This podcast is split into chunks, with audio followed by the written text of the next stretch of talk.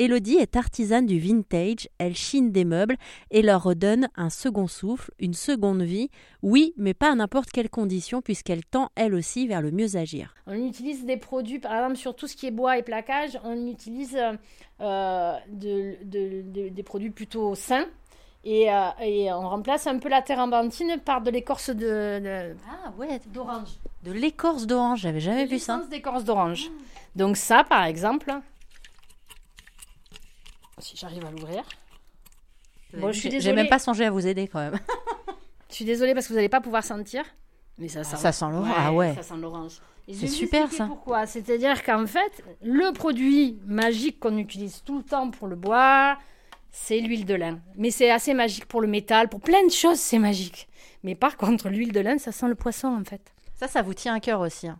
Le côté euh, déjà éco-responsable, tendre vers le mieux agir.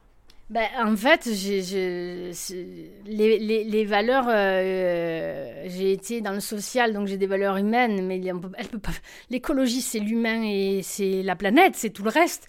Donc on peut pas faire, euh, même si on est plein de, enfin, il y, a aussi du plastique. Enfin, il y a des choses, on peut pas. Pour l'instant, le système, il n'a pas changé, donc. Euh, je fais ce que je peux. Mais en tout cas, c'était important. C'était important que ben, quand je retapisse les chaises, des fois j'utilise du cuir. Le cuir, euh, euh, il est issu de grandes marques et c'est leur déstockage. Donc, quand ils ont fini une saison, c'est plus les mêmes couleurs. Donc, ils ont trop de cuir et ils les, revendent moins cher. Et donc, ça me paraissait essentiel de me servir de, matériaux comme ça. Les, tissus, pareil.